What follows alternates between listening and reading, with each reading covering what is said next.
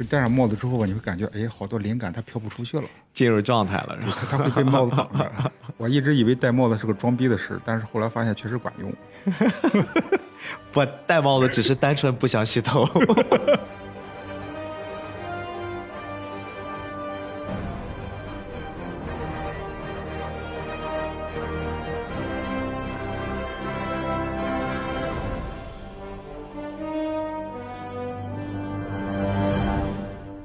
好，欢迎收听这期的菠萝油子。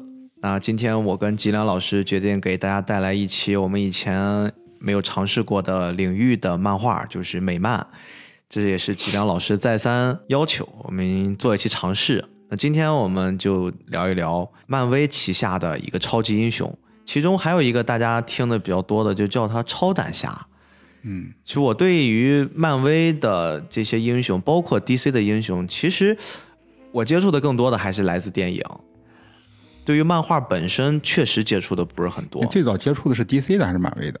其实是漫威的，但是后来我一度被 DC 诺兰的黑暗三部曲给吸引了，蝙蝠侠。但是后来我发现 DC 电影领域有点后劲不足，但是我又很喜欢 DC 的电视剧、美剧，比如说绿箭侠、闪电侠，就是这些，当时追的还比较多。嗯，后来。才开始就包括一些播客节目，然后开始就了解了美漫的一些英雄。但是确实像夜魔侠这个角色，他是有自己的系列的电视剧。嗯，就这段时间看了漫画之后，对他会有一个新的认识。今天当然我们重新去对于这个角色抛开他去解析解析，可能他背后的一些故事吧。嗯，简阳老师对于夜魔侠是怎样的一种感情？有两个美国英雄是我心里边特别喜欢的。嗯。一个就是蝙蝠侠 DC 的，另外一个就是夜魔侠。就我一开始就是单纯的被他们吸引，后来我就仔细的分析分析，其实这俩人都有一个共性，都是侠，不是不是都是侠，他们都喜欢晚上干活，很符合你现在的工作状态，就是晚上精神头比较大。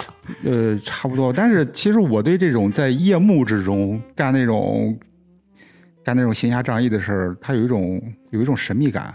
而且他有一种叛逆的感觉，嗯，他像一种常态，或者说某种约定俗成的东西。但是这俩人物吧，有一个不同，就是蝙蝠侠贼有钱，夜魔侠比较惨。不管是蝙蝠侠也好，夜魔侠也好，他两个人展现出来那种劲头，都是那种贼生猛。蝙蝠侠其实他属于那种没有什么特异功能的，有钱呀，I'm rich 嘛，我我钱多，你知道，这就是超能力，我钱多，超能力，然后。那个夜魔侠其实也是那种，他是那个没有什么特异功能。你说他超感官之类的，其实我这算是特异功能，但是在打斗上他是体力什么东西的，他不见得说像美国队长那种的，直接就是碾压级的那种，他没有什么这方面的能力，纯是靠自己的那个。本身的能力。不过我今天看了看百度词条里面，就是他会对每个英雄什么速度、智力、耐力，就各种属性会有一到九分的评分嘛。嗯，我今天专门还看了一眼夜魔侠的属性，他的智慧是几个属性最高的，但是他不是顶到头，他只是五。嗯，然后他的力量是四，就是其实还是会比正常人，或者说甚至比正常人再高两度。可能在超级英雄的世界里面，是不是只要是你是个侠？或者你是一个超级英雄，你都会比常人会会高出一块儿来。嗯，这方面我很少关注，就是他像你要测物理值或者各方面值，我很少去看这些英雄或者他们测值值什么东西的，主要还是看感觉。因为我始终觉得，就是你做原创的东西，或者说做这种文化类的，从这种漫画啊，或者说电影啊什么这种文艺作品，其实最重要的是你传递给人的精神是什么，你传递出来的情感是什么。我其实挺爱关注这一方面的。所以其实你看，我现在搞创作或者做什么东西，往往都是关注的他内在的东西，就是他能不能感动我。你要说再远点，还有另外一个美国英雄，我也挺喜欢，但是这英雄大家知道的会特别特别少啊。就是我们现在看小丑都有点亦正亦邪的感觉。其实有我我刚才说这个，就是也有点这个感觉，就是那个李小龙的儿子李国豪拍的那部电影叫《乌鸦》。啊，知道乌鸦啊，对，他是他，其实他那个造型应该是比那个小丑的造型还要早。哎，你说好像确实有那么点儿那个劲儿，包括他，我记得当时那个里面他就是走路的那个劲儿，好像都有点像。对他们，你看这几个人物都有一个特征，就是晚上干活。嗯我就特我可能特别对这种晚上 这种，包括对吸血鬼的迷恋，也是这种这种画面感会特别强。在夜色之中，在人都沉睡的时候，这些神秘人物在做他们自己的事情，安安静静的。这说说是安安静静的啊，就是让人不知道的去去做一些事情。我觉得有一种独行侠的感觉。我其实对于晚上的这种工作，我也会比较迷恋。我那天看到一个新的、更科学的解释，也不能算科学的解释，它其实更像是一个人性。领域的解释就是为什么说很多人喜欢在晚上工作？比如说我之前在做创意职业的时候，嗯，我经常会让自己到了晚上十一点过后，甚至十二点过后，嗯，然后冲上一杯饮料，或者一般不会咖啡了，反正就一杯饮料，然后我就开始做。我会发现晚上的工作效率会比白天高特别多。我一直以为是晚上可能夜深人静了，灵感会高，然后开始噼里啪啦的干活。后来我那天看到那理论，人家说不过是你晚上你要睡觉，你困了，你想赶紧是困之前你把这事完成，不然你就困死了。后来我想想也是这样，就是当我在有困的意识的时候，就是那种似晕非晕、似迷非迷的那种状态之下。你的那种灵感和你那种倦意捆绑在一起，突然出来，你就特别有想工作的欲望。但我不是这么理解的，呃，当然我不是说支持去熬夜啊，嗯，但是晚上这种状态会让我感觉它有一种特立独行的感觉，因为你白天跟同事啊，跟很多人混在一块儿的社会之中，作为社会中的一个齿轮，然后随大流的一种运转。当你晚上夜深人静的时候，你会进入独立的状态，所有的信息。不是外放的，就是你存储了一天的信息，开始在你的这种独立的状态里面开始反刍，开始回笼，开始消化，然后这时候会激发出你潜藏的一些东西。当然，我觉得喜欢特立独行或者说在晚上进入状态这些人，应该在群体之中不是太占大多数的，就是迷恋这种状态的不是特占大多数的。但是往往迷恋这种状态的，往往都是就是他在白天的这种。集体的生活之中，他会有一种逆反的东西。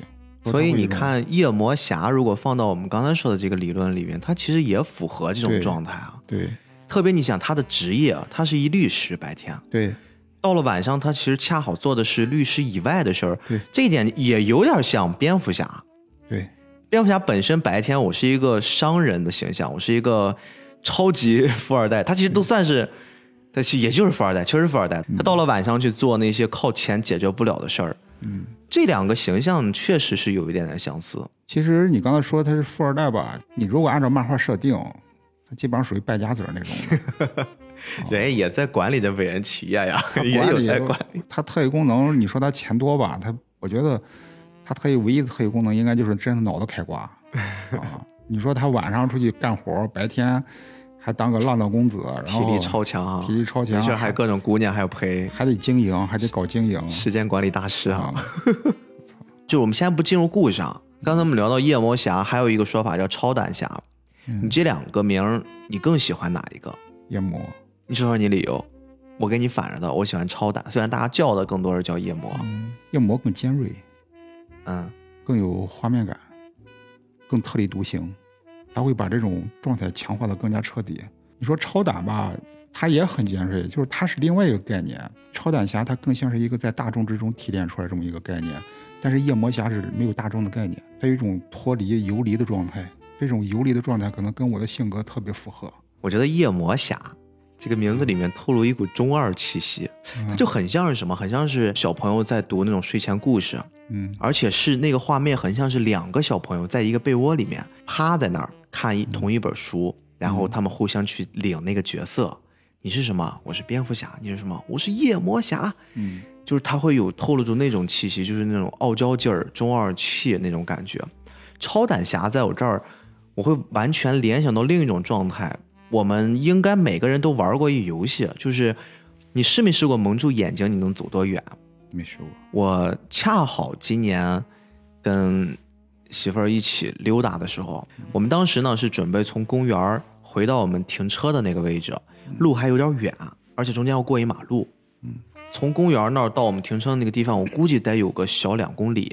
嗯。然后我说你，我们玩个游戏吧，你你相不相信我？你相信我，那就把眼睛闭上。他说当然相信你。但是他会害怕，害怕是人的天性。但是我就让他闭着眼睛，然后给他系了一个小东西。我就说你就完全听我的，我让你往前走你往前走。那天其实路程什么的我就不多说了，其实还是比较顺利，因为毕竟我们走的又很慢，而且那个地方又相对安全。但是他最后跟我反馈的状态就是，虽然边上有人扶着，虽然他绝对的放心我，但是他有一种从未有过的害怕。那个害怕就很像是一种什么感觉呢？你第一，你根本不知道你的下一步你该迈多远，而且你不知道你脚踩的是什么。嗯第二，他说了一个让我觉得有很有趣的一现象，就是他甚至不知道边上扶着我的那个人是谁。就虽然我百分之百明确边上是我，但他就是一种感觉，就一边走他一边在怀疑边上扶着我的人是谁，我的头顶上走的是谁，我马路边上会不会有人跟我溜达。就是回到我们说这个名字上，超胆侠本身，你想想，他作为一个，就是我们说对盲人。侠本身，他的一个前提是在于他身体是有缺陷的，他盲人，对他是一个盲人，在盲人的基础之上，我其他的体感再高，我觉得他只是一个放大了各种敏锐度，但是他一定是有缺陷的。这个缺陷，甚至我觉得对于一个人类来说是相当重要的。嗯在丢失了这个很重要的这个能力的前提之下，他需要去行侠仗义，就是本身自己是比正常人还要弱一些，我还要再去行侠仗义，而且还是在一个我们说相对没有那么有安全感的晚上。嗯这个东西就让我感觉丢掉了那些中二，丢掉了那些不切实际，它就是这个名本身就能很能反映这个人物背后的那种坚毅的性格。嗯所以我会更喜欢超胆侠。但是我总觉得超胆侠这个名字翻译出来就特别像台湾那边的翻译。他这个词吧挺奇怪的。你像我们看那个，我们为什么选这个夜魔侠这一期呢？因为咱们国内已经开始出很多美漫了嘛。对，其中有一本就是关于这个夜魔侠叫无畏之人的那这个这个单行本。啊，其实这样就在吉良老师的手上。对，咱们讲这个呢，大家感兴趣也可以能都能看到嘛。然后在翻译里边吧，其实他这个超胆吧，来自于他童年小伙伴们对他的称呼，其实是一个讽刺，就是叫大胆。对对对对对大胆。但是你其实看美剧的时候，网飞拍的那部第一那个那个夜魔侠的美剧，他其实最后结尾的时候，就是媒体对他有一个称呼，因为大家都不知道他真人是谁，就以深夜的魔鬼来称呼他。啊，他其实你现在搞不清楚哪个词到底是，也有可能在在在英文里边，它这个词可能这两种概念都有它其实就是意义啊。啊。嗯，所以说我其实我也闹不明白，但是哎无所谓了，反正。对，这个其实就确实也就是我觉得约定俗成的东西，啊大家教的多了，那自然而然它就成为那个了。对，我在看这部故事的时候，在刚刚录音之前，我还跟你聊，那确实是我真实的想法，就是我确实看美漫不多，我看日漫会比较多。呃其实我跟你差不多，我看日漫也很多。我是去了北京工作之后才开始深入的接触美漫。你像你刚才说，你接触美国英雄，其实是从漫威开始的对嘛，对，这就说明你其实接触的相对来讲还是晚一些。嗯你像他最早其实引入的都是 DC 的，因为最出名的两个美国英雄就是蝙蝠侠和超人。超人，嗯啊，我刚开始接触美国英雄的时候，超人的地位其实是在那个蝙蝠侠之上的。但其实现在你深入感受的话，其实可能蝙蝠侠的受众群体要远远超过超人。对，它更像好像是一个那种精神核心一样的存在啊，嗯你像我最早的时候，为什么看美漫少呢？因为国内引进的少，我那时候能看到一些零零星星的，从一些杂志或者书刊上看到一些美国漫画的身影。那个时候我真的特别特别着迷，因为它的画工太棒了。其实你像我们说到日漫，那个有一些日漫其实也在模仿和学习这些美漫的画风，像那个《北斗神拳》啊，啊，你但凡是看到那种大面积的、大块儿的、大面积的光影的黑色的那些涂黑的那些那些画风呢，基本上都是在向美漫学习的那种画风。哎，你觉得美漫的这些画风和咱们说的日漫的画风，它会更有优势吗？比如咱上次聊的一拳的村田，嗯，村田是一个日漫的代表了，就是画工方面的一个代表了。田村田其实他的画风，他那个光速蒙面侠带有一点儿美漫的影子。其实真正说在日本最能代表日本的，其实是七龙珠算往后了，再往前就是手冢治虫，其实偏卡通式的。其实美漫它的起点特别高，就是你现在看再看日漫的话，你会发现日漫它讲究个性化。嗯你不管是手冢治虫也好，或者说七龙珠也好，或者说机器猫，或者说什么乱马，再新一点的之后的，它各种风格都有。你如果看美漫的话，你会发现它早期的风格其实相对来讲比较单一，它其实是对画工是有要求的，尤其是到了像画超人、蝙蝠侠，再或者说画那些其他的那些受众面儿，就粉丝量比较大那些英雄的时候，你的画工必须要过关。你如果画工不过关的话，你没有资格画这些英雄人物。他是因为他们更写实一些，是不是？对所以说他们更写实我需要先了解画工的那些人体啊。他们讲究功底扎实。当然，后来的其实你看有很多美漫，他也会尊重这种个性化的表达，但是在主流方面，他们那种画风一般都是比较要求写实一点的，而且都是有一个比较相似的特征，就是功底一定要扎实。反正夜魔侠里面那个金并，我就觉得 那算是写实吗？我还挺喜欢那个角色的，那他也个反派。写实，他也写实，他这个身体结构肯定不写实，嗯但是他在画风表达的时候，他的人体比例啊，他的五官啊，什么东西，他一定都会有强调的。而且美漫相对来讲确实比较硬派，他这种硬派包括线条也很硬。呃，线条也很硬，他这种硬派要求画师，他的功底肯定得扎实的。你想想，你把那个手冢治虫那种卡通风格 画上这种大面积的阴影，什么感觉？对吧？三木童子画上阴影，基本上变成恐怖漫画了。哎，还真是，哎，啊还真是。你像如果他那个画风又按照真人的比例来做的话，啊我觉得恐怖谷又出现了。他他他其实你看，咱们之前我不知道聊没聊过那个梅图一雄的那个漂流教室，梅图一雄就是卡通风格加上那个大面积的阴影，直接变成恐怖片了。哎，确实是这样子。嗯另外，今天就咱们碰之前啊，我说我怎么好像感觉我接受不了美漫，我看内容也会感觉很吃力，因为嗯它相比日漫来说，我一个镜头里面交代了大量的文字，就感觉像是一个有有画面的小说一样。嗯后来我还专门去查了查，我找到一个很有意思的例子啊，就我们可以看着这图，但是跟听众朋友们就我我们描述那画面其实是很简单的，只有一页图。这个网上一个老师吧，他举了这么一页，跟我们来说美漫和日漫的区别。第一张图呢是一个美女，当然她这个是仿生鸟了，我们就把她不用管她是谁，一个金发碧眼的，穿着很清凉的一美女躺在床上，嗯很妖娆。这是第一张图。第二张图，她突然从床上爬起来了，好像有一件事让他很震惊，而且他甚至现在穿的还是很裸露，因为他已经来不及更衣，突然起来。第三张图，他拿起了一张信封。嗯这个信封上可能会有什么东西，但是他的我们目前看不见，他的表情很惊愕。第四张图出现了信上的文字，可能讲了一些什么什么事儿，相对来说可能对这个角色来说很重要的一个事情。嗯第五张图，我们就会看到一个身材很曼妙的女人，来不及穿衣服，只穿着内衣，然后急速的向门口奔跑而去。嗯就这五张图，通过这一组的画面描述，它就很容易来区分日漫和美漫的区别。刚才我们描述的其实是仿生鸟在复联里面漫画其中的很短很短的一页的内容。嗯这个内容其实是让我们有一种什么感觉呢？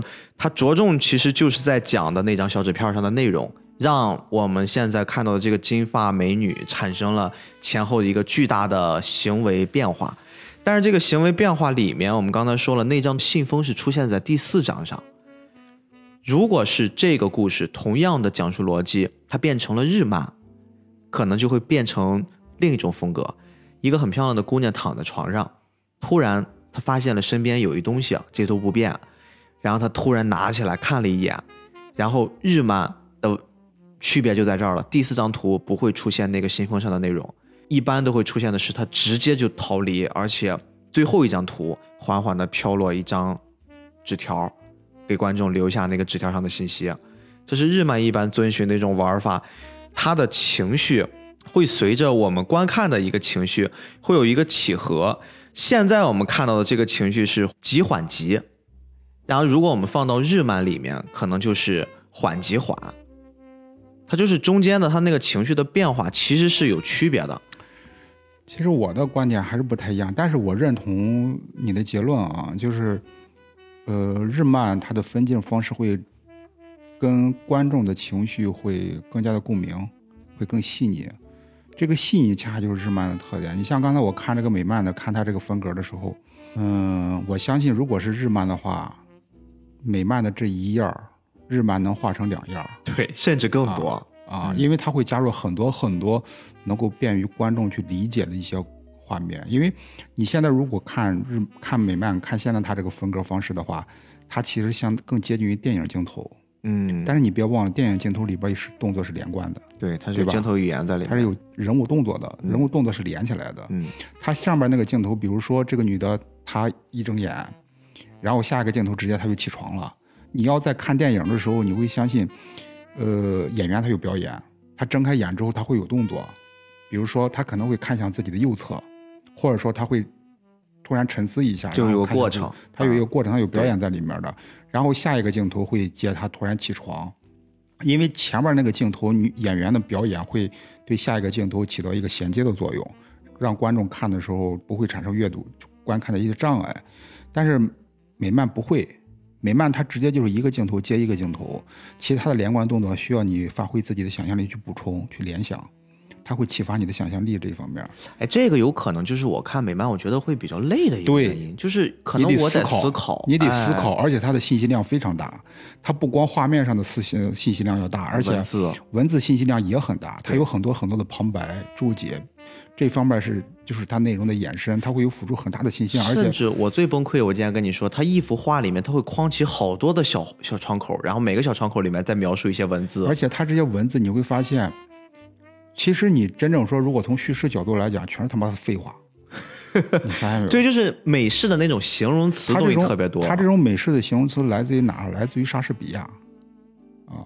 莎士比亚他是写歌剧，他是这是歌剧之王嘛？那是你我们说你过来，对吧？我们喜欢这样去表达。其实东方人的是东方人的表达方式更惯常的是这种方式，你过来。我说的用粗俗点的方式，比如说你他妈的过来，嗯 知道吧？你像美国人如果说表达的话，他们不会说直接说你过来，就是我想想啊，他们会说的更加婉转。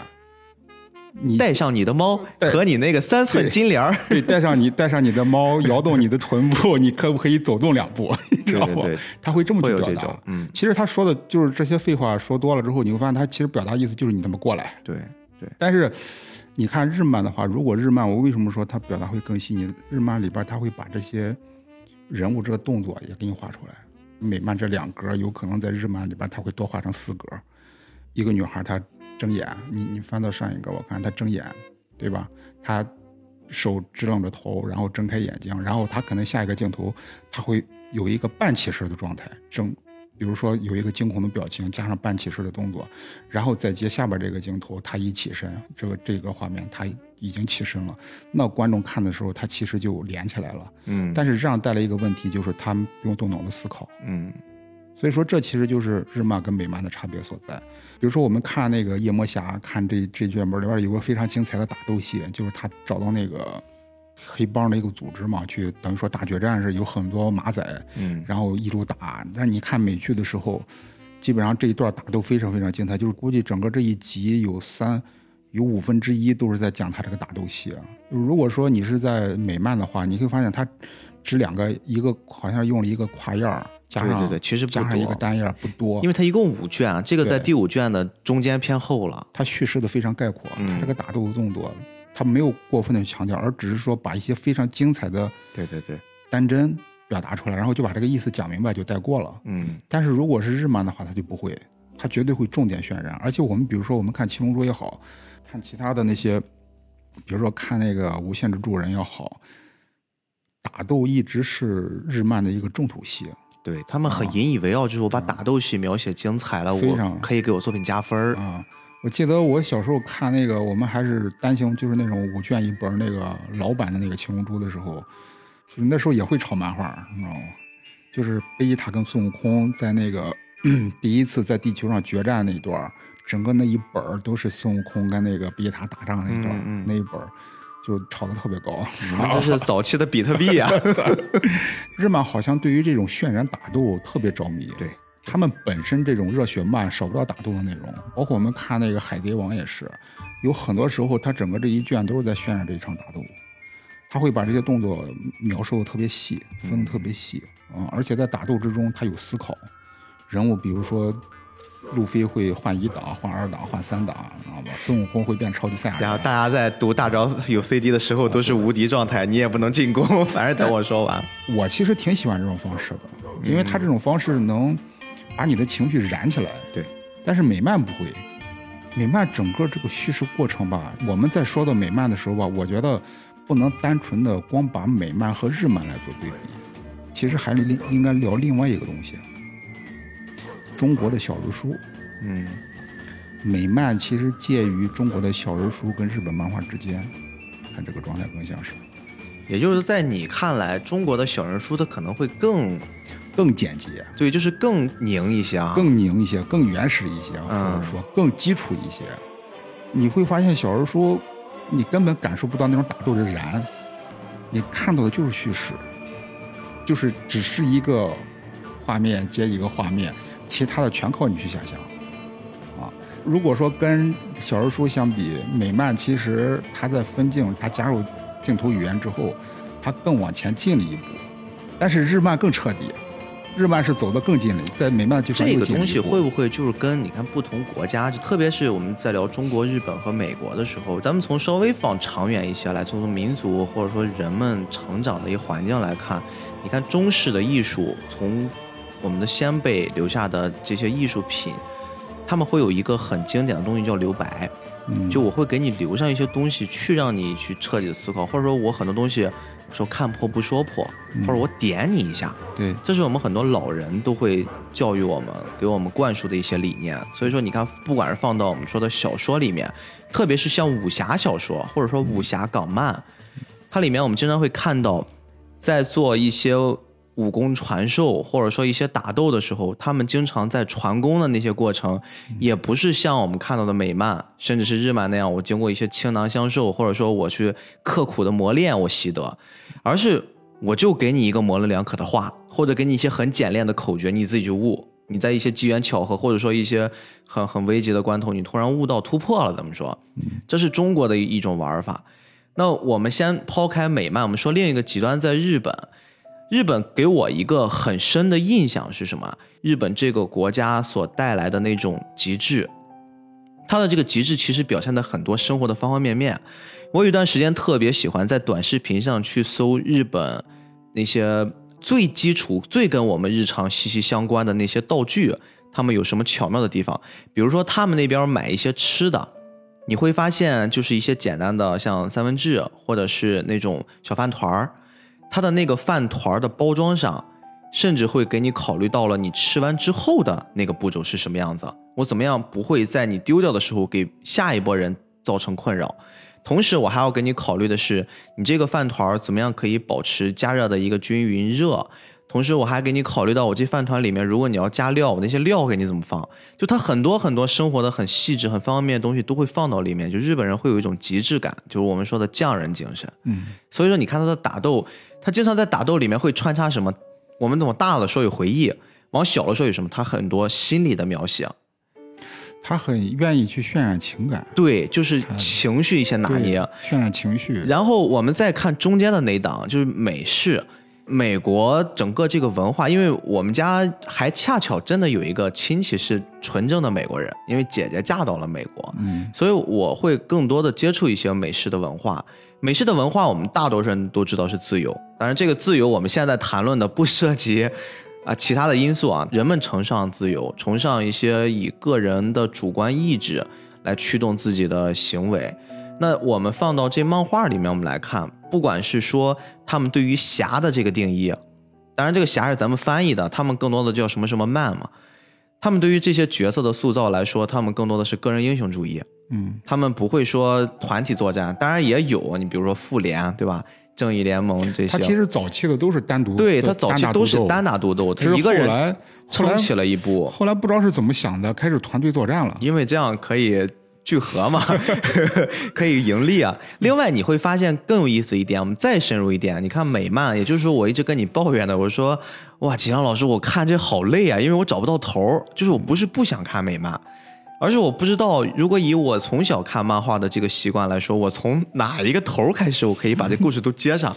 没头吧？对，就是你总感觉它有更早的一个宇宙，或者更早的一个故事叙述，而且它特别早，有很多你根本已经找不到了。嗯，所以它的故事就是像我们今天聊的这样，夜魔侠，我单独看这一本，我不用管任何东西，我其实这一本足够了。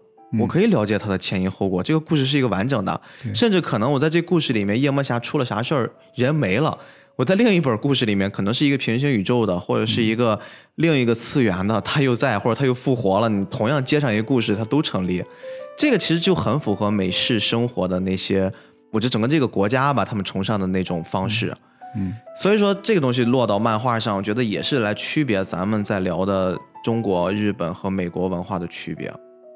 我们中国吧，包括日本吧，其实都倾向于叙事性的。比如说，从前有座山，山上有座庙，哎，这是我们讲故事的一个方式，喜欢这样子。还喜欢铺垫、留悬念。它有一个开始，对，它有一个很明显的开始。这个开始呢，很单纯，很简单，让你很容易切入。对，但是美漫不是，包括我刚开始其实开始看小说的时候也是这种感觉。我们东方人其实，比如说看《三国演义》，或者说看那个《水浒传》什么东西的，这是我们中国的小说，它都有一个起始点，它会给你铺垫一个背景。这个背景大概是什么样子的？对对然后姜子牙怎么出世的？然后你你知道吗？先是有一个天命，你知道吧？嗯前世今生，从上到下，然后我们要开始那个什么了，天命造反。那个《西游记》也是一开始来龙去脉，孙悟空猴子怎么来的，从石头缝里蹦出来的，对，这是开始嘛。但是你看小说不是，小说直接就感觉他已经前面有一段故事了，然后突然他从一个高潮点嘣给你切进去，然后再给你开始慢慢给你引述，然后再给你倒叙，再给你各种穿插，就是其实挺费脑子的。比较费脑。其实我们看美漫有时候也是这感觉，但是你其实看多了之后啊，你会发现它有一种独特的魅力、吸引力，就是我刚才咱们聊到的，你得动脑子，你得发挥想象力。呃说实在话，你看美漫吧，它薄薄的一本儿，你其实真想看的话挺累的，嗯，知道不？但是你如果看日漫的话，你歘一下一页就翻过去了。对，就很享受，是吧你你很你很享受，但是我画漫画的时候很不享受。哎，确实，哎，你你想想，确实这个道理，就是有时候画的人真的就是在自虐，就是明明这个东西。你想想就能想明白前后两幅，但是我为了较真儿，或者我为了更细腻，我把中间很多动作给补足。你想想，我画漫画的时候，我他妈辛辛苦苦，我操，画这一页，画一天，画这么一张，其实我儿翻过去了儿翻过去了，他妈连一秒钟都用不上。但是你看美漫的时候，你会发现，我在看美漫的时候，我也突然想起，我如果我创造一幅美漫的话，我可能成就感更高一点。它里边放了很多的信息量，这个信息量促使你必须花更长的时间在把目光停留在这一页上。这一页儿，它不光在叙事上会引发你各种的想象，包括它这个人物动作，你要看明白的时候，你必须在脑子里形成一个连贯的画面，自己去。但是它又可能会有引发出另一种概念，或者另一种可能性，就是我的这个东西阅读的成本它会增加，或者说就受众面儿它会相对变窄，因为这个就很像是短视频现在流行的一概念。你像短视频，为什么说咱们有那么多的知识，那么多的好内容放在那儿，它的体量或者说它的整个大盘的流量来说，没有短视频那么爆炸，嗯就因为我够短、够直接、够快，我我不需要太多思考。我能明白你这个意思，我觉得这确实跟一个族群的文化传承是有关系的。对于他们而言，我相信啊，如果是美国人，他们也爱看日本漫画。对对他们现在其实你会明显感觉到美漫里边开始融入了很多日漫的这种，嗯，包括画风也好，包括叙事语言也好。我们现在看漫新出的美漫，基本上一页也就在五格左右，这跟日漫一样了。嗯，但是你要是放到之前，放个五年、十年之前的美漫，你会发现它一页能给你塞十来格，确实是。发现没有？对，其实美漫也发现日漫的其实镜头表达方式更吃香。主要是那个年代吧，没有那么多给你分散注意力的东西啊，没那么多手机，没那么多 APP，也不是，其实其实我更感觉它是日漫，其实是站在巨人的肩膀上更加的改进了。就明白会对它有就是一代比一。代更，因为日漫的起步肯定比美美漫要晚，等等于说漫画这个文化其实起始点都是在算是美漫吧，美漫可能说不是鼻祖，比如说还有欧漫，欧洲漫画，其实漫画这种方式吧，在东方其实原来是没有的，我们今天会聊到说东方我们也有漫画，你说最早的漫画来自于哪？肯定是来自于幽默漫画，嗯就是那种四格漫画，嗯讽刺讽刺现实的，或者说一般可能是在报纸上才有的这种东西。最早肯定起源于欧洲，我们东方人没有这个概念，我们会有连环画，比如说我们可能会有那种像《清明上河图》，嗯像这种，它其实《清明上河图》带有一种叙事性了，或者说你在看那个日本，它会有浮世绘，浮世绘会有一些比较个性化的那种的描描写市井的这种风情的这些内容的图，但它都是单帧的，它其实还是一张画，一张画的概念，叙事的概念其实是很弱的。幽默漫画其实最早它是，它应该算是漫画的启蒙。其实你看，日漫在美漫的基础上，他开始看到了美国漫画之后，他其实在这个基础上，他想要打造我适合我日本人看的东西的时候，手冢治虫在这方面应该是功劳最大的。嗯其实他他是一个开端，而且你会发现，其实日漫的绘画的成本要比美漫要低得多。美漫其实一开始它还要上描线，还要上色，但是你看手冢治虫刚开始画日本漫画的时候就是黑白的，而且基本上网点纸都很少，就是线稿。因为他早期他也受中国的影响嘛。他其实早期对，还有那些，其实我觉得受中国影响，无非就是早期那些中国那些老一辈的动画片儿万氏兄弟啊，兄弟他们的动画片儿，什么铁扇公主啊这些，受这些影响。我现在我也很难完全理得清楚，因为你很难理清楚这些东西，它其实都是通俗文化，一般都是触类旁通，嗯各方面影响的因素都有。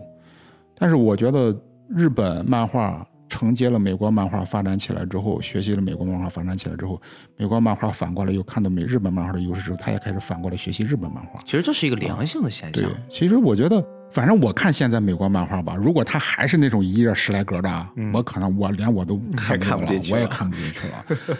这完全就是，我觉得还不如看小人书舒服是啊。是，你现在他现在这种方式吧，我觉得我还还行，因为你看早期的美国漫画，其实人物也不是特别好看，太写实了，而且我举个最简单的例子啊，我平时看漫画，比如说在手机上的话，嗯我就是正常就大屏手机，正常握持竖着，然后我就看，嗯甚至都不需要放大。我在看这部的时候，在手机上，嗯，我发现我竖屏 看不清楚，我去把它放大，放大就会反正体验会差一些。后来我干脆把手机横过来了，嗯横过来之后我发现刚好，然后就往上滑，就是它的那个信息量已经大到那种程度了。对，你光看他的文字是吧？对，光看字儿，为了看清内容嘛，看清内容，必须要横过来看看他的字儿，然后你还得看他的，哎呀，是比看日漫确实累。嗯，那行吧，咱们今天就聊剧情，聊剧情，聊聊剧情吧。我们现在说了这么多，我觉得结合着剧情来，最后去返回去找一找刚才我们聊那些点，可能会有更多的一些体会啊。嗯其实夜幕侠的剧情，嗯，很符合我们理解的这种超级英雄的故事，他也是有一个悲惨的童年。其实我再插一句啊，嗯我们聊日漫的时候，或者说聊日本动画的时候，你会聊剧情啊。嗯聊日漫的时候，你会发现我们聊什么日漫，聊它就有一个从哪开始，慢慢它怎么发展的。美漫的剧情你看上去很多，其实很简单。超简单，夜魔侠的剧情就一个，一个小孩儿，然后为了救人眼睛瞎了，然后超感官被激发，然后出去行侠仗义，完了。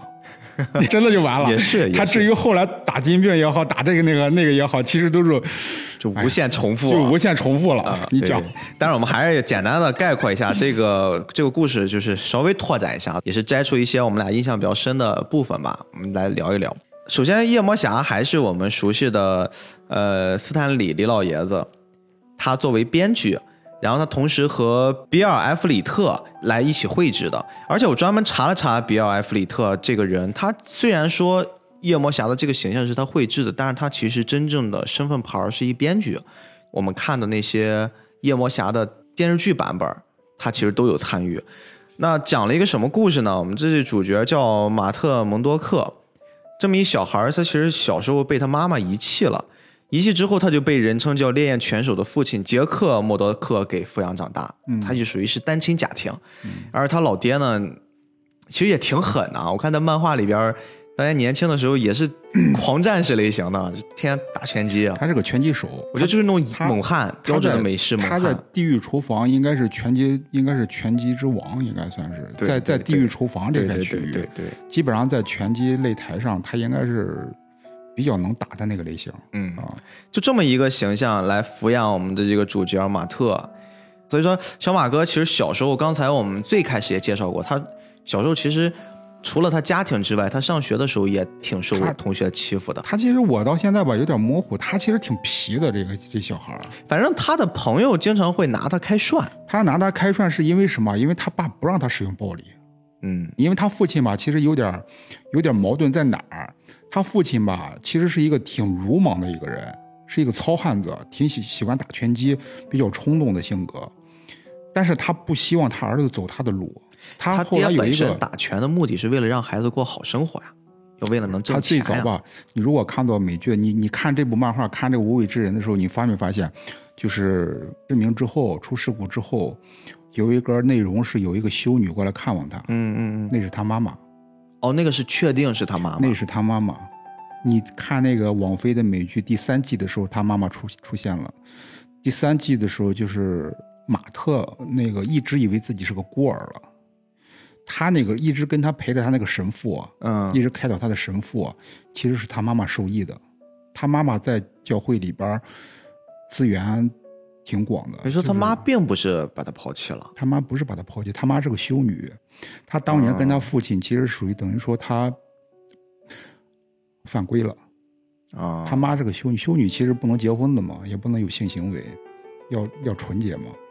啊，他妈当时因为很年轻，很年轻，也冲动，然后 他在那个出去擂台上，他出去年轻女孩嘛，喜欢刺激，猛男 看到猛男，他爸就合不拢腿。太太生猛了，然后就爱上他爸爸了。后来两个人就结合了，结合了之后生下了马特。生下马特之后，哦他妈妈就很痛苦，他是不得不离开，因为美国文化里面，它都有一个很重要的内核，就是信仰，基督教信仰。嗯他这个基督教信仰吧，因为他妈是个，他妈妈属于天主教系统的，跟后来的新教还不太一样。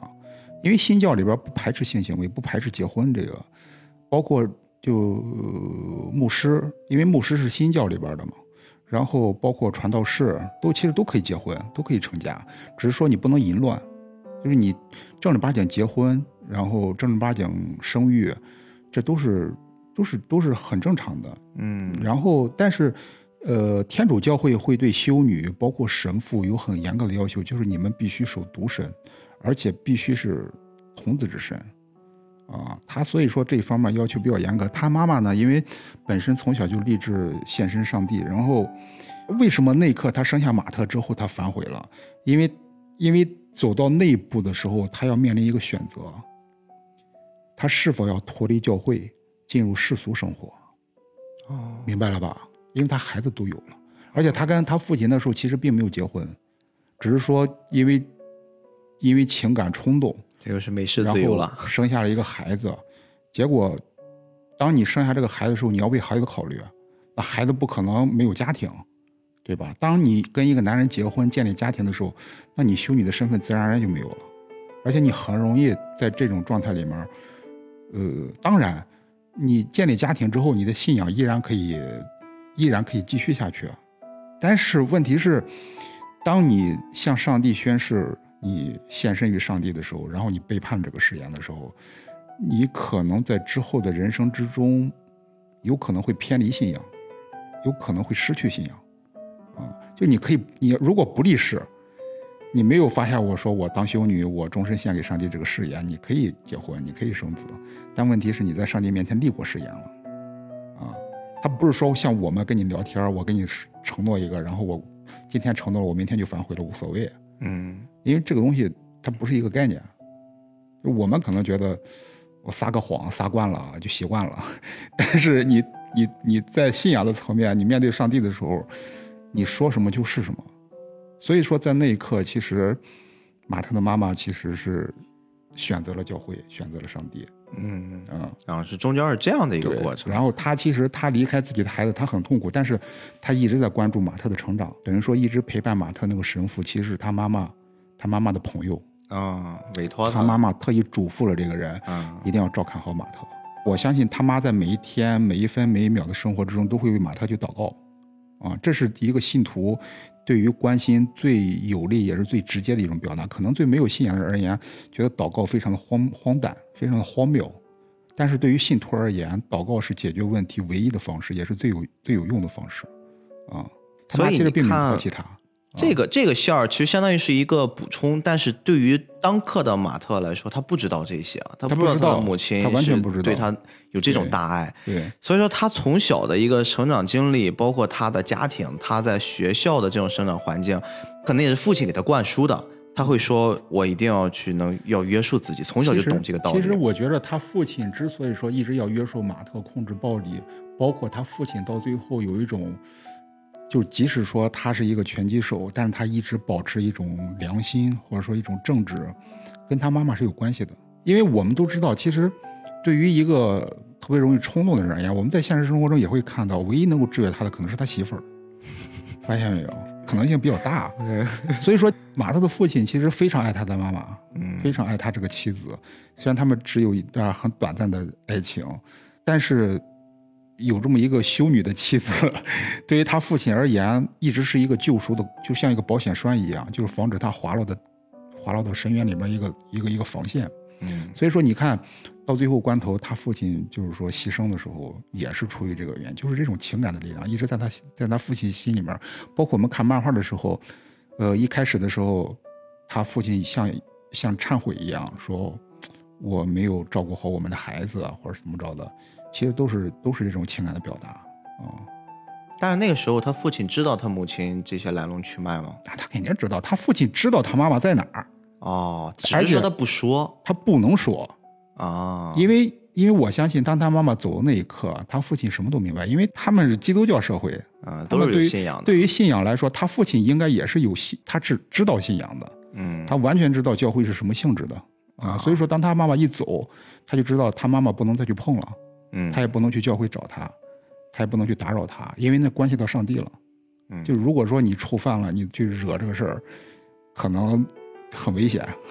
所以你看，小马特从小约束他人、约束约束自己，他这个理念让他成长之后，他就立志长大要干嘛？他要当律师。哎，这个这个衔接就非常的有意思啊！你看，我们会对于这样的一个认知来说，这个孩子会给自己定了这样的一个人生目标。他其实定律师，你看在漫画里边是怎么界定的啊？他有一次啊，同学欺负他，然后马特还手，最后鼻青脸肿的回家了，然后很自豪的跟他爸说：“你班里有个同学欺负我，最后被我干掉了，被我干倒了。嗯，然后虽然我也挂彩了，但是爸，我是你的儿子，你知道吗？” 然后这个很真实啊，很真实，这个很真实。嗯然后他爸说：“你干得好。”然后咣给了他一拳。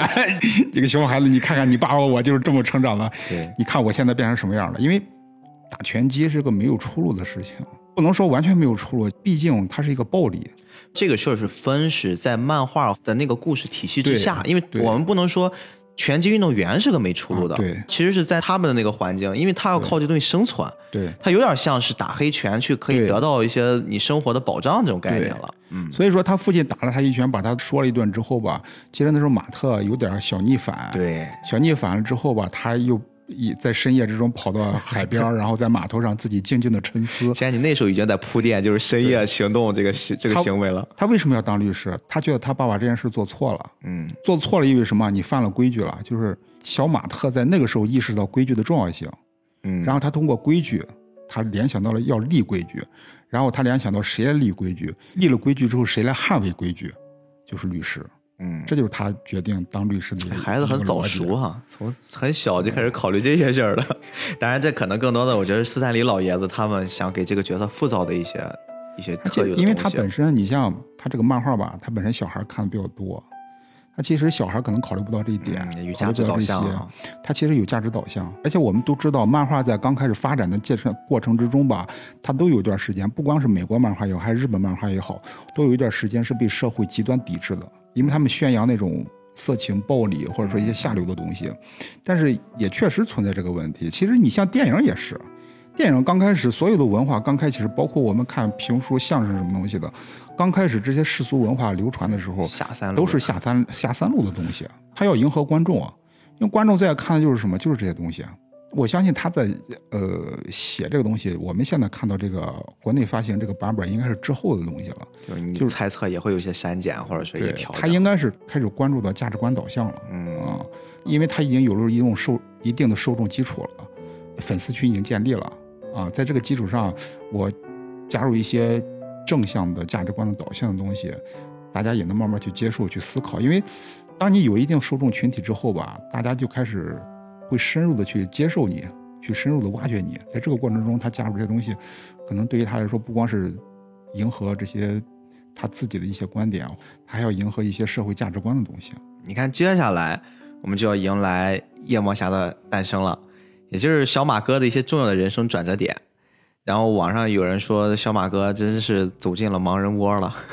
他先是在一个很危急的关头之下，他救了一个盲人，而且救这个盲人那个场景呢，是有一辆装着放射性物质的一辆卡车。嗯，他把这个无辜的盲人救下之后，那个卡车也是因为躲避他们吧，哎，一下子把装着那个放射性的东西溅到了他的眼睛上。他也因此失明了，但是同时他的五感也变得更敏锐起来了。他其实更像是一个契机。那在这个情况之下，他还遇到了一个人，就是一个盲人武术家，应该是对这个角色影响一生的一个很重要的人物，叫棍叟。嗯，啊，这个角色就是他的师傅，然后开始训练他。当你在没有视觉的前提之下。我怎么样去让自己变得更能生存在这个时代之下，甚至不只是生存这么简单。我可以教给你一些保护自己，或者说去拯救世界、帮助他人的一些技能。他这个棍叟吧，他背后他是有一个组织的，就是他收这个马特的时候，他其实有目的性的。马特很单纯，马特可能对这个棍叟充满了一种依赖，因为他。呃，我们看这个漫画的时候，他父亲还在；但是你看美剧的时候，他接触到棍叟的时候，他父亲其实已经去世了。所以说，其实，在马特的心里面，对于棍叟，他有一种天然的依赖性啊，就像一师一爹那种，就差不多。在美剧里边，可能父亲的导向会更加的明显，嗯，但是在美漫里边，他可能相对要弱一些，但是这种依赖性还是在的。其实棍叟一开始收他就是目的很明确啊，这其实就是大人跟孩子的差别。嗯，孩子会简单的相信一个人，但是大人的出发点往往出于一个个人的目的。啊，棍叟其实它本身是来自于一个组织叫真纯会，然后真纯会有一个对手组织叫守和会。啊，其实真纯会跟守和会都来自于一个异次元空间的一个组织叫昆仑。昆仑吧，它是一个城市，也或者说。是美国人，就是西方人对古老东方的一个神秘幻想，知道吧？听这名字就很东方。因为昆仑这个词吧，其实它不是说像我们讲的昆仑山，或者说它也不是说我们像我们之前唐朝会有昆仑奴，或者说其实唐朝时候昆仑指的是南方的一个岛啊，就是人口贩卖是通过那个岛进来的。然后我们现在讲这个昆仑是指的昆仑山，但是在其实古代的传说里面，昆仑是一个抽象的概念。它是一个像仙境或者说像神境一样的一个地方，就是昆仑西王母什么就在昆仑山上嘛。好像我记得轩辕皇帝那时候，他有天梯的概念，好像天梯的概念好像也跟昆仑有关系。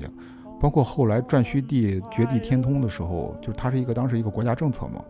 他当时绝地天通的一个一个一个目的就是，它其实准确的说应该叫绝天地通，就是在颛顼帝以前，天和地是通的。就是神仙和人可以随时的交流，通过一个天梯。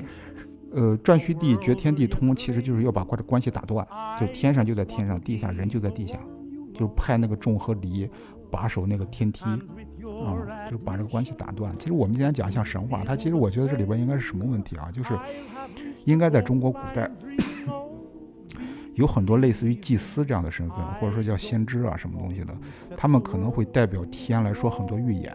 就这种预言，或者说里边会有真的有假的，也有很多很多可能是胡说八道的。当这种胡说八道的多了，因为真正能说预言的肯定是少数，但是大部分肯定都是胡说八道。这种信息量多了之后，可能会对国家管理带来很大的混乱。所以其实颛顼帝那时候绝天地通，只是说不能再胡说八道了。其实无形之中说预言的能力只归在君王身上，等于说君王变成了人跟神的代表。就只有君王才有权利发表这些代天传言的这些功能啊，它其实是一个政治目的，应该是，有点说远了，扯远了他。其实我说绝天地通，应该都这些都是，就昆仑在我们中国古代是一个有有点像天地贯通的这么一个概念，所以说会比我们今天理解的昆仑山啊或者什么东西的可能更加的神秘。嗯，所以西方人应该是在学，在了解中国文化的过程之中。就是触及到了这些东西，然后他觉得很神秘，他把它用过来改成昆仑了啊。其实中国这样的词汇多得很，对，比如什么什么华胥国、什么归墟。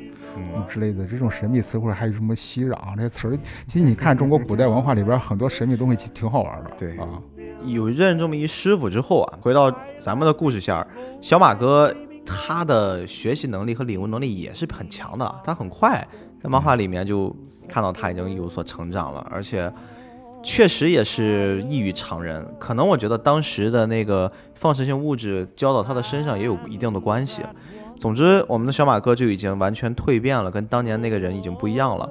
而且他现在长大之后，不断的去丰富自己的文化知识，嗯，然后学习成绩也很优异，因为他的智商很高。他智力应该很高。对他，包括他的战斗，我们也能看出来，他其实是一项智力型的一个一个武士。看那个，你看那个美剧的时候吧，你看美漫可能会有障碍，但是你看美剧的时候，你知道他打的 BOSS 是金并，对，金霸王，金霸王是一个体力、智力都超越人类的，基本快拉满了都。啊，超高这么一个人，而且势力庞大。那个马特就靠一己之力，对从小的地方开始一点点破坏，就是在还不知情的情况下，一点点破坏金霸王的所有的计划，直到最后把金霸王给揪出来。嗯，他的智力也对，低不了。所以他靠自己的智力，他也达到了他小时候说的那个誓言，他真的成了一名律师。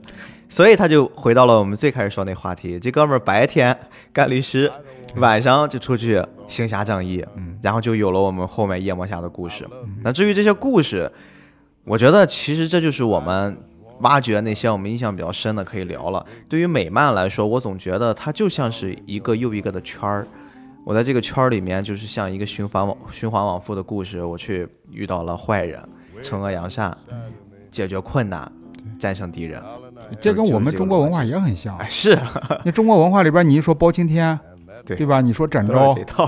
对吧？你说白眉徐良，对吧？我在网上看一个人很有意思，他们形容就是我们这个马特，我们这主角说马律师不是在挨打，就是在去挨打的路上。他跟我们看其他的一些很熟知的英雄相比，他真的也受苦了。就这个角色其实是一个很苦情的一英雄，确实挨了不少打。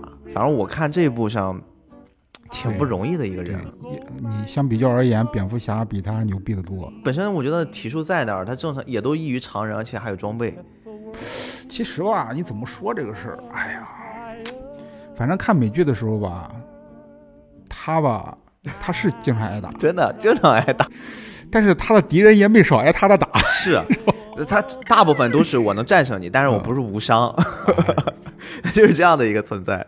而且最近我听说夜魔侠要加入 MCU 宇宙了，很多人就说这可能是有史以来最弱的超级英雄，但其实他不弱，就很多人也在分析这件事儿。他真的，网上有人甚至拿他综合的能力跟蝙蝠侠去做比较，五五开，他们真的会做了一个很详细的一个统计。其实我觉得我们今天对夜魔侠的观点吧，有可能来自于，就是因为我早期看过大本演的那版超胆侠、嗯那个电影，嗯，真的在电影里面就是挺牛逼的。对，那金并包括那个八眼都挺强悍的一些反派，你知道夜魔侠各种揍，金并好像我很喜欢这个角色，他又很有那种反派魅力，而且他不只是夜魔侠一个人的对手。你像我们说的小蜘蛛、对。X 战警，对。其实都有他。对，你像蜘蛛侠本身就是超能力了，嗯，对，他打金并也很也很困难，也很费劲，啊确实是。金并其实相当于是漫威宇宙里边就是黑道老大，嗯，就是基本上还是纽约市市长，啊，就等于白黑两道通吃。就是可能在漫威宇宙里面最有钱的就是钢铁侠，然后黑道最牛逼的就是金霸王，就是金兵。而且同时这哥们儿他不是胖，他身上都是肌肉。对，就这个就很多人会产生一误解，哎，小胖子，小胖子，其实他不是小胖子。他智商，我操，智商真的超高。他反正对他的渲染就是，他所有的肌肉，就是他每时每刻每秒都在锻炼自己。对对对，啊，包括他的精神，每一刻他都是绷着的，他没有一刻的松懈。甚至我记得有一部分是哪一漫画，他在监狱里面，他都有来头就可以赚钱，就是他的势力已经到了，他不用亲力亲为，他就已经可以只手遮天了。他那个，我觉得真正展现金并那种那种能力的，是在美漫那个网飞那版第三季里面。第一季我们知道那个夜魔侠把那个金并给干掉了嘛，把他送到监狱里面去了。然后第三季其实等于说是演的是金并是怎么从监狱里边出来的，嗯，而且他在监狱里边指点江山。直接操纵外部世界，然后依然把世界搅得天翻地覆。第二季有点水，因为第二季讲的是艾丽卡，就是我们这个今天讲的这部单行本里边也有艾丽卡。艾丽卡的出身就是马特怎么跟他结识的，对，然后包括相识、相爱、相杀，然后反正他吧，艾丽卡肯定是个渣女，知道吗？绝对是个 大波浪，就是他是真喜欢马特，真喜欢夜魔侠。嗯，但是问题是在艾丽卡的心目之中。她有点怎么去形容这个女孩？这个女孩野心很大，她的爱情只有马特一个，但是爱情不是她的唯一。我相信她对马特是有真感情啊，但是她不是那种不会被感情困住的那种类型的女孩。夜魔侠是马特，估计也是只有这种人才会爱上这种女人。两个人就第二第二季，其实你看美剧里面第二季，他跟艾丽卡的事，然后再就是跟那个惩罚者的事，嗯，其实我觉得比较水。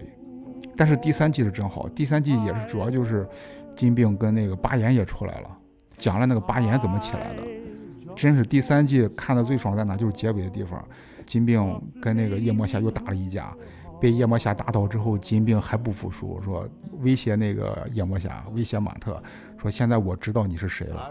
因为他看到他摘下面具的样子了，现在我知道你是谁了，我知道你的家人在哪，我知道你的朋友在哪，我知道你的妈反派了，我知道你的爱人在哪。这个话你一旦说出来，他就是一个反派给你立足了。然后你知道马特说了一句更狠的，你要敢动他们一根手指头，你别忘了，我也知道你的妻子在哪儿。哎，夜魔侠他做了这个反击，他跟其他的超级英雄就有有一点不一样了。然后。我当时看到那一刻的时候吧，我就知道这他妈是黑吃黑啊！真的，就是你正常一超级英雄，特别我们想他还一律师，但是那一刻我知道夜魔侠成长了。嗯，他黑吃黑，你知道啊？说远了，说远，你你接着聊。就是我这儿还找了一句金并他的人物形象的一句话，就他自己说过一句话，我给你读一下：人们不想变得特别，我确实这么认为，这是我的哲学。人们希望别人告诉他们该怎么做，该怎么生活。他们希望我这样的人告诉他们，他们想去工作，尽可能少做事儿。他们想在一天结束的时候得到一个大饼干儿。他们想让我这样的男人给他们，如果不是我，也会是别人。你看这段言语再去描写金明，这是他自己在漫画里面说的一句话。嗯，他首先，我们说这个角色的魅力是在于，他是一个绝对的反派，但是他又有只手遮天的能力。同时，我觉得这些反派的魅力就在于他有绝对的自信。反派一旦去定义了一个人、定义一个人格，甚至定义一个人群的时候，这就是我们在描述一个反派他的基础。包括接下来我们要做的漫画，在做反派的时候，可能真的我们会把那种极致的恶去揉杂一些关于人性的探讨，然后他的人格魅力和他这种自信结合起来，他应该是一个很有味道的这么一反派。漫画里边吧，对金并渲染的比较少，只是说。点到为止的给他吹牛，嗯，把他烘托的地位非常高，但是其实渲染的不是特别细，在美剧里边渲染的非常细，就是联系美剧讲吧，不是说我们偏离主题，因为因为美国漫画吧，它不像日漫，比如说我们一聊龙珠或者聊其他的漫画，它有一个权威解读，就是原作者画的那个长篇正片是它的权威版本，以那个为准，但是你在美漫里边他妈没有权威标版本。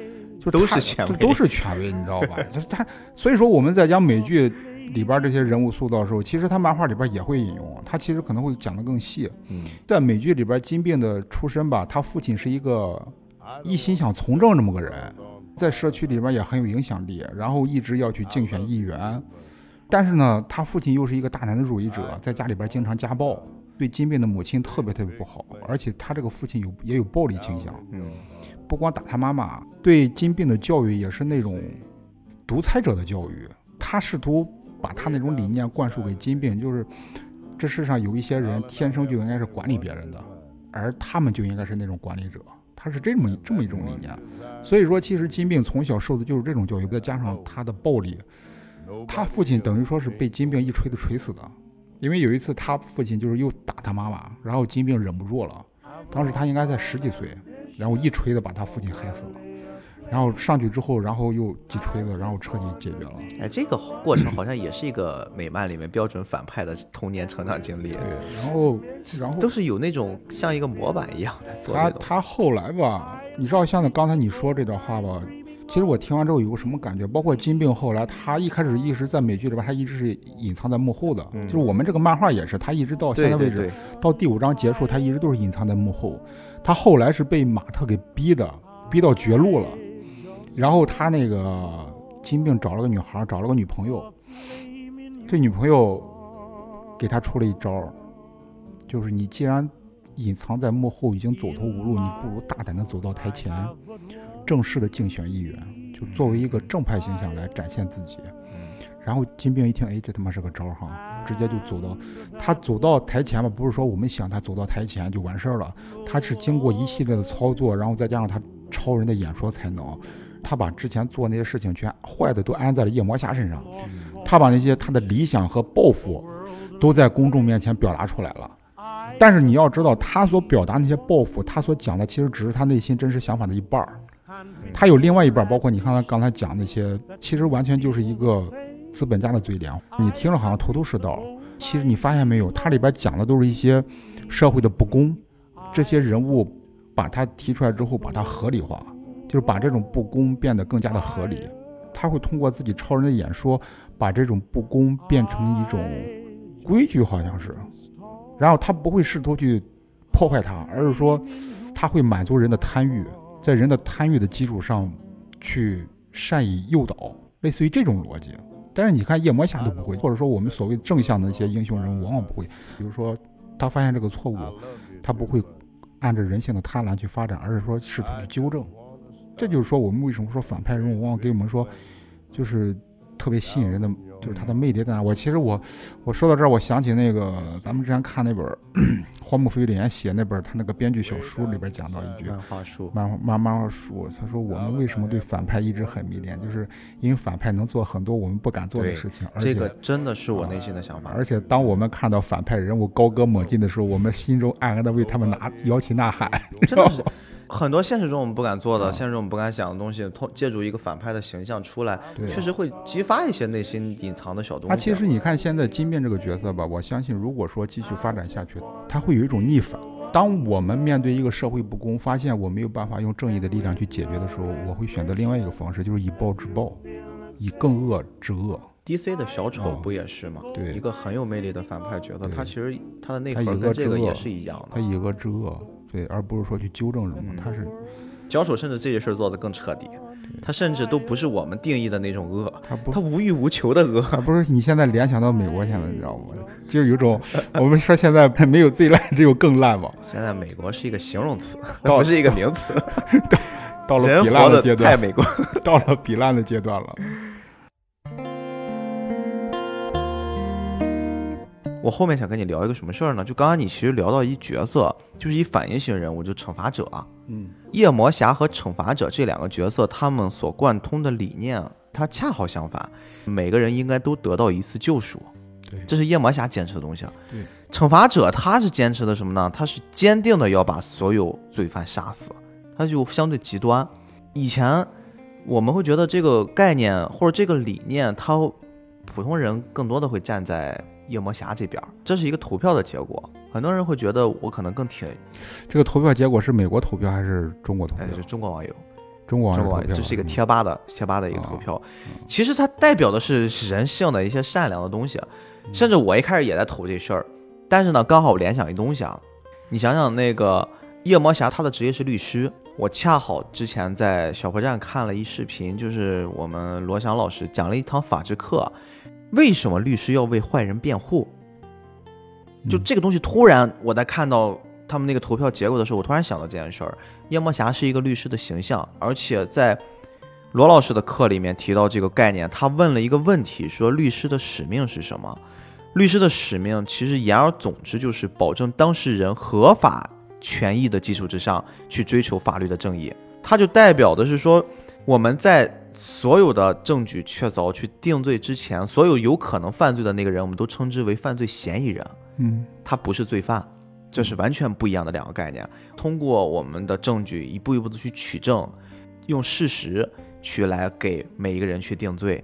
甚至罗阳老师当时问了一句话，说：“你如果是一个犯人，你如果犯罪了，你希不希望有人给你辩护？”这就是很人性的问题啊。他同时还说了一个概念，就是如果这个世界上没有正义，那么说某个事物不正义就完全没有任何意义。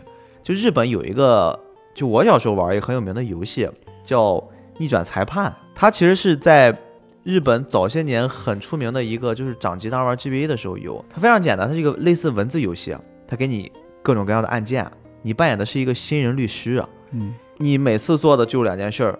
遇到这个案件之后，你去搜集证据，跟别人聊天也好，去搜集也好，拿着这些证据，在开庭的时候，以很日式的那种法庭的方式，基本上你接的案件都是给你把这个犯人锤死了，明眼人你就是那个犯人了，证据都给你扣屎盆子都扣头上了，然后他通过他的一点点证据，一点点跟人对话，然后把这个案子给掰回来，证明了请我来的这个人他是无罪的，他就是这么一个游戏。整个在搜这些东西的时候，我突然想到这个逆转裁判程步堂龙一他所做的这些事儿了。就是我们再去给律师这个行业去界定的时候，有时候他们也会背负很多莫须有的罪。你比如说，我们将会唾骂那些给坏人辩护的律师。哇，你这个人怎么可以这样？你怎么可以给一个坏人，你给他洗脱了犯罪嫌疑？很多电影都是这么拍的，专门以这种题材来做。所以说。回到夜魔侠这个角色本身，他本身塑造的是律师那个形象，他才能说出这样的话。他坚信每一个人都会得到一次救赎。但为什么我后来我又不太认同他这个东西？前些年我拍了一短片儿，短片儿呢是我跟一个网上的 UP 主一起合作的，他的一个文本我们给做了一改编。他讲的就是你听过，应该是一八年的时候有一个叫百香果女孩吗？听不听那个案子？百香果女孩其实就讲一个小女孩被性侵的故事。嗯，当时呢，就是这小女孩家庭情况也不是很好，自己去卖百香果补贴家用，路上被一坏人给给糟蹋了，而且致死。母亲非常痛苦，然后呢就求助各种人来帮忙。最后这个坏人拖了两年，一直到二零二零年的时候才判。嗯。而且当时那边就是要求就是死刑嘛，但是当时因为各种问题一直在拖着这事儿，很多人就在骂受理这个案件的这些在职人员，嗯，会对他们有各种的误解。我们当时合作的那个故事是什么？不对人也不对事儿。我们在这基础之上畅想的是有一个有恋童癖的这样的一个坏人，他被放出来了，同时在作恶的这样的一个故事，嗯。就那个你也看过，我当时给你看过。其实他是在这么一个背景之下诞生的故事，其实也挺黑暗、挺压抑的。我就突然就带入到刚才我说夜魔侠和惩罚者他们的两个观点上了。有时候你说对于这类人，给他们绝对的能力之后，其实就有着一种像神一样的可以裁判你生和死的权利。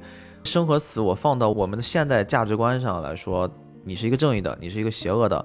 我们用我们的眼睛去看透这东西，我们觉得英雄他们的决断都是对的，但是很多时候我们看不到，它就会产生一个很强烈的矛盾体，就是你到底是站在正义的那边，还是站在仁义的那边？我先首先说一下西方的它这种刚才聊的这个有一个很重要的概念啊，咱们都知道美国包括整个西方社会，它是一个基督教社会，就是对于美国而言，它最重要的就是两个内核。一个是基督教信仰，这是基础；另外一个就是罗马情节，因为罗马是整个西方社区最、西方社会最伟大、最漫长的一个文明。我们中国人也有这个情节，比如说我们对汉唐的憧憬，嗯，对吧？这是能共鸣的。基督教文明可能对于我们来说会非常的陌生，但是这个对于他们而言，我们要了解西方社会，绕不过基督教文化，是必须要去了解的。因为在基督教信仰里面有一个很重要的概念，就是原罪。那我们今天理解原罪，往往是就是很简单、很粗暴，或者说很很很肤浅的认为，男人跟女人结合什么东西的，或者说不听上帝的话什么之类的。它其实不是的，它其实原罪的内核是什么呢？就是我们背叛上帝之后的出发点。我们背叛上帝的出发点在哪儿？就是我们每个人都认为自己可以像上帝一样去判断善恶。嗯，明白吧？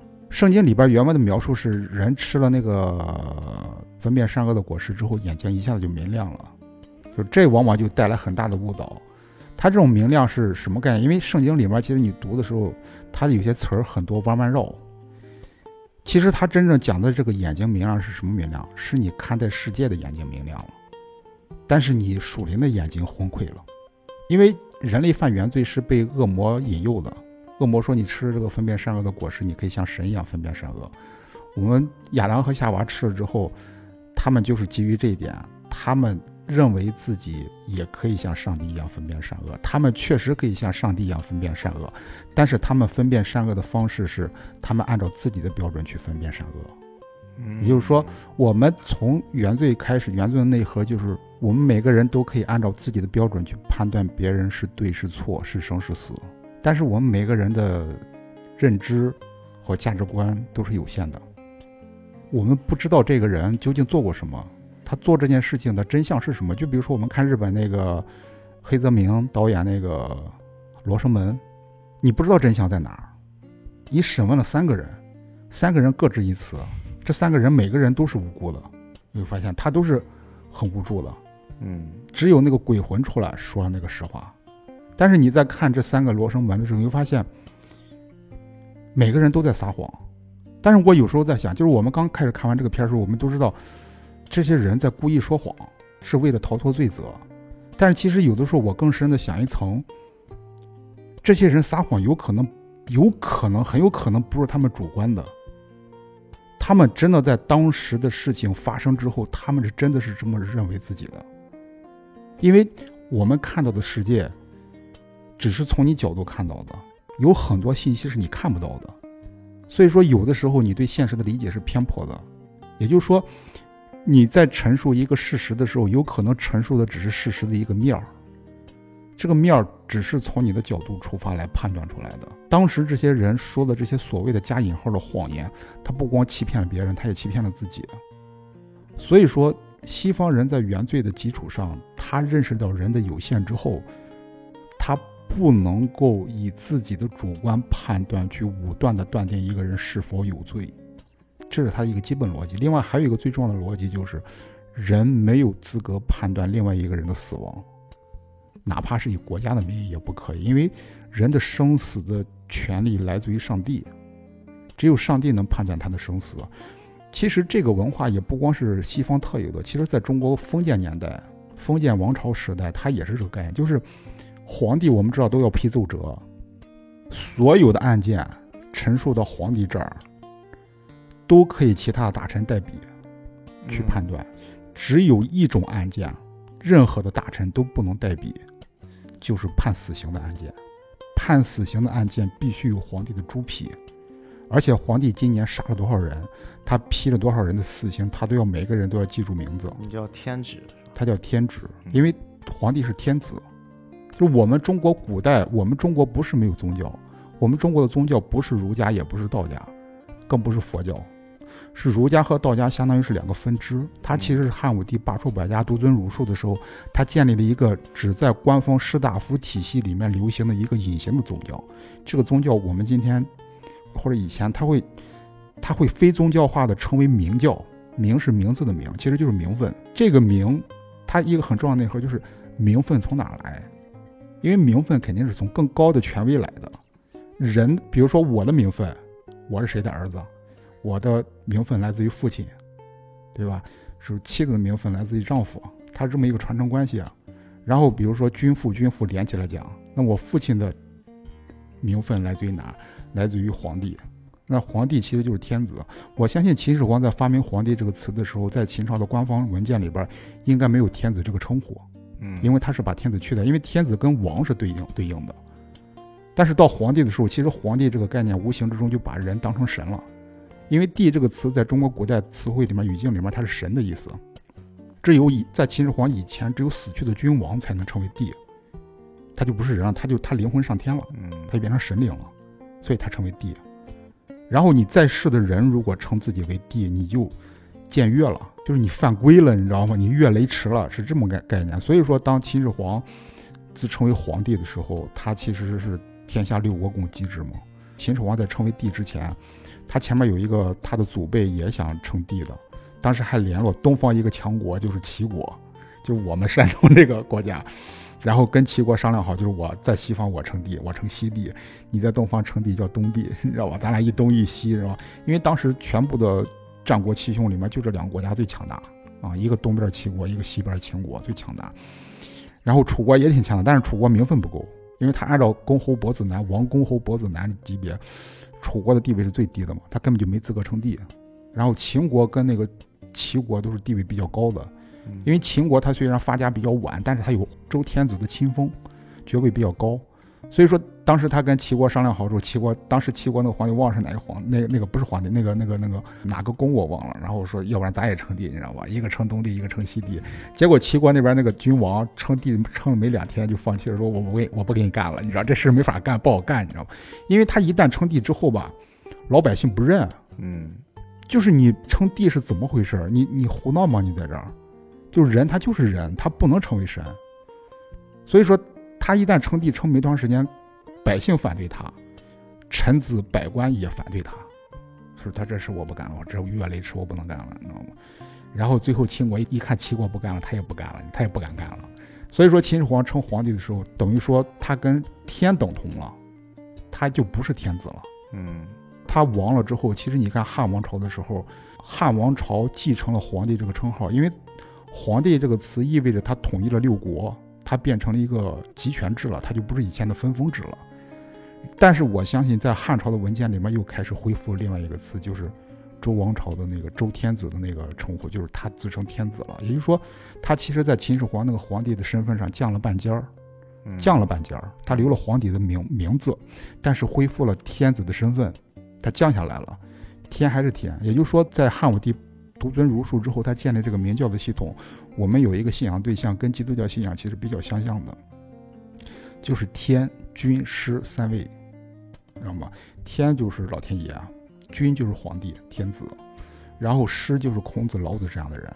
天的职能不用说，君的职能就是代表上天来管理万民。师其实某种程度上来讲，他跟君是相当于半等同的，他的地位非常高，他是代表上天。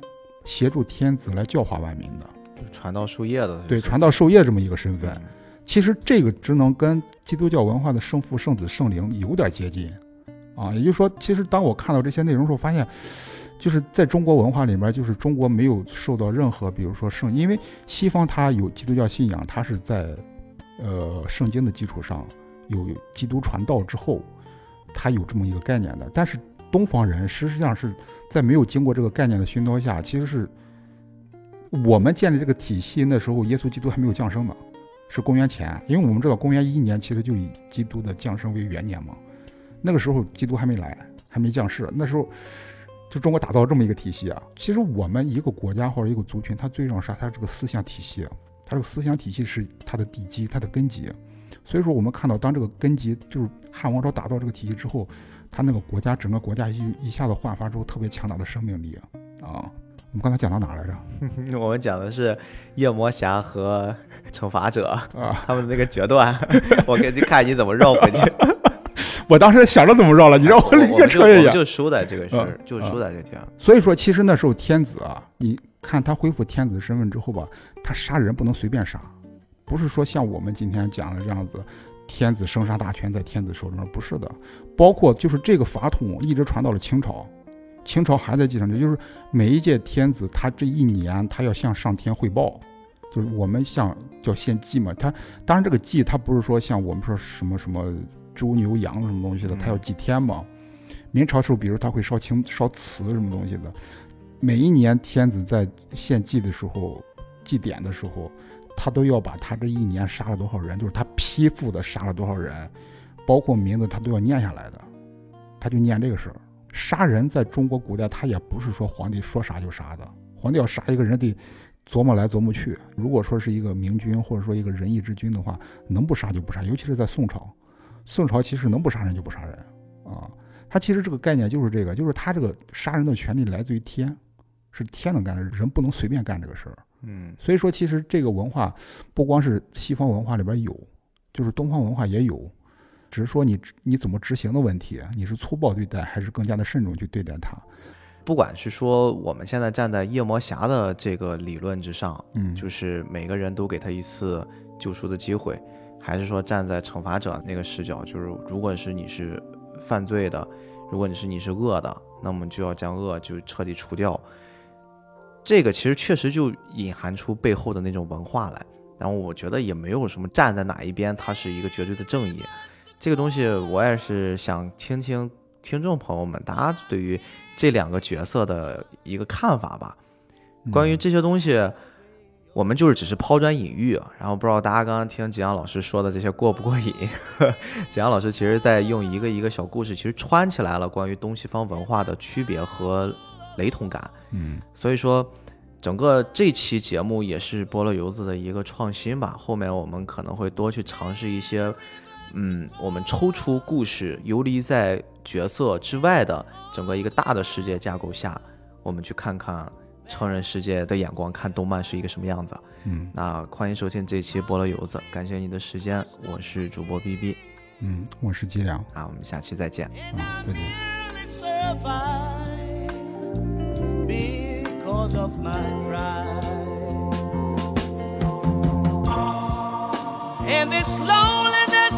Leave me alone.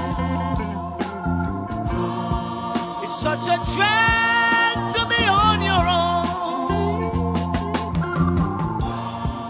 My woman